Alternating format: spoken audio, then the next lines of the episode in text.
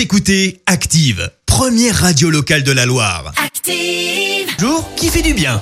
Alors ce matin, on parle de la touchante amitié entre un retraité et un pigeon.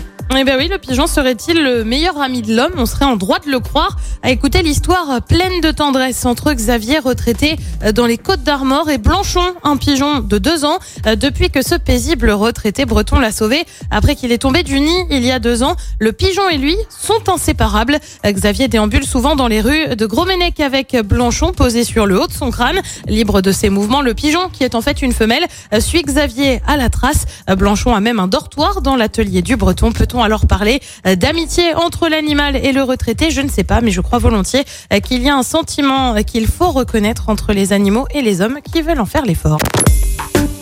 Écoutez Active en HD sur votre smartphone, dans la Loire, la Haute-Loire et partout en France, sur activeradio.com.